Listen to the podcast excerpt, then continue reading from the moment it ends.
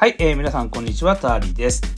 この番組、ターリーバンドは、私ターリーが毎朝ガレージバンドで作成している BGM について、ああでもない、こうでもないと、えー、お話の方をしている、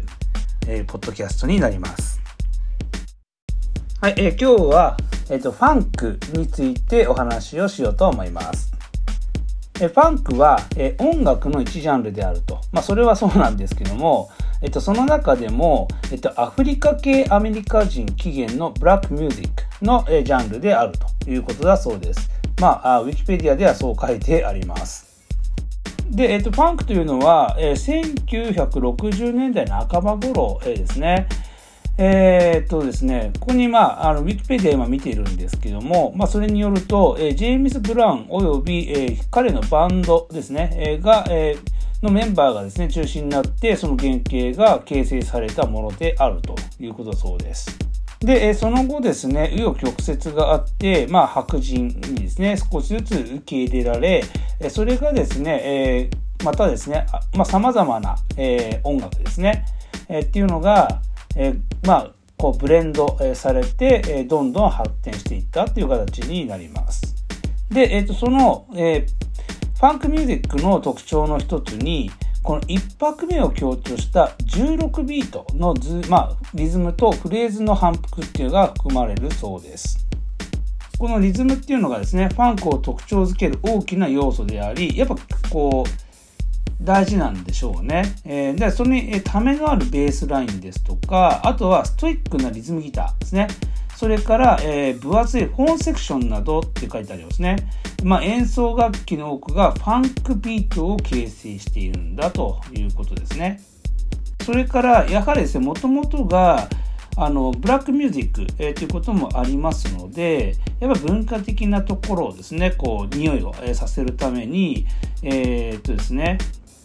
まあ、ボンゴですとか、コンガですとかっていう打楽器ですね。それから、まあ、当時ですね、えー、こう、ふわふわふわふわっていうですね、えー、ワウワウギターですね。まあ、これもですね、今、えー、もうですね、時々入っている楽曲もあるんですけども、そういったものですとか、あとギターにはですね、カッティングですね、えー、っていうのがやっぱり対応されていたということだそうです。で、その後ですね、1980年代、えー、になると、やはり少しですね、このね、ファンクの勢いっていうのは失、まあ、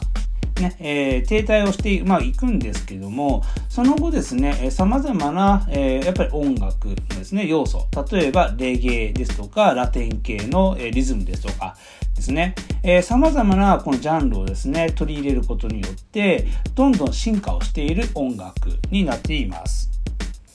まあ、そう考えると、まあ、あの、常に、こう、完成がないですね、えー、音楽ということで、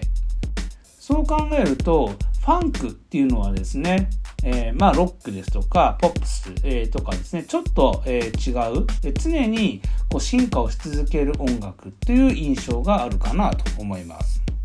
おそらく、このファンクっていうのは、まあ、一つのジャンルにはですね、収まらない、ね、えー、様々な、えー、このジャンルをですね、吸収しながら大きくなってますので、おそらく今ファンクの、えー、例えばファンクミュージックってどんなものがありますかとかって言われても、なかなか出てこないんじゃないのかなというのはあるかもしれません。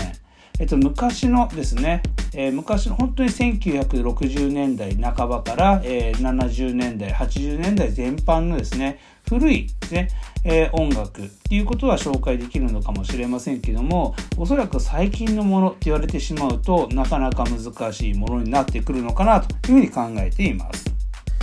はい、えー、それで、えー、私がですね、実際に作ったものをですね、えー、これから、まあ、3つほどですね、ご紹介の方しようと思います。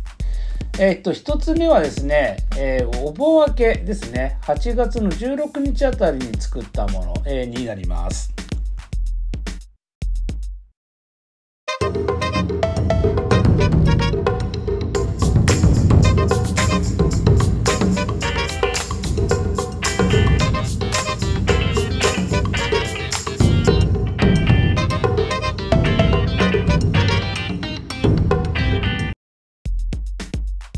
ちょっとですね、え先ほどですね、読み上げた、えこの特徴ですね、えこのパンクスの、えァンクの特徴をですね、えまあ見てみると、やっぱカッティングも入ってますし、あとはですね、まあ太鼓、やっぱこう太鼓っていうのがですね、まあいい味出してるんじゃないのかなというのは思います。あとこのアクセントとしてですね、え今回で、サックスの方を入れてあるんですけども、このサックスもですね、まああの、ファンクっていうところからすると、まあ、ありかななんていうのは思ってたりします。では、えー、2曲目の方になります。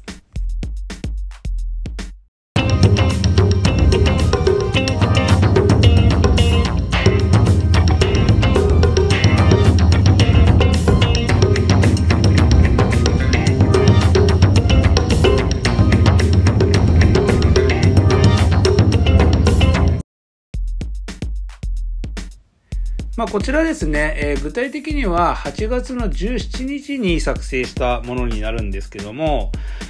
まあ聞いてみるとですね、えー、ベースもちろん入ってますし、あとギターがですね、これ3本入れてあるんですよ。ですね。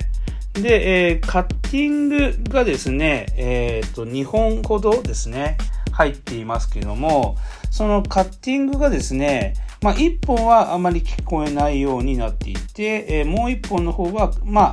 えー、かろうじて、まあ、聞こえるかなっていう感じですね。で、さらにその上にリードギターをですね、乗せることで、まあ、コードですけどもね、えー、乗せることによって、えー、この単なるファックではなくて、え、ファンクロックっていうものに、え、ちょっとね、え、じゃんまあ、新しいものにちょっとしているかなというところがあります。はい、えー、そして、えー、最後ですね、こちら3本目になりますが、こちらになります。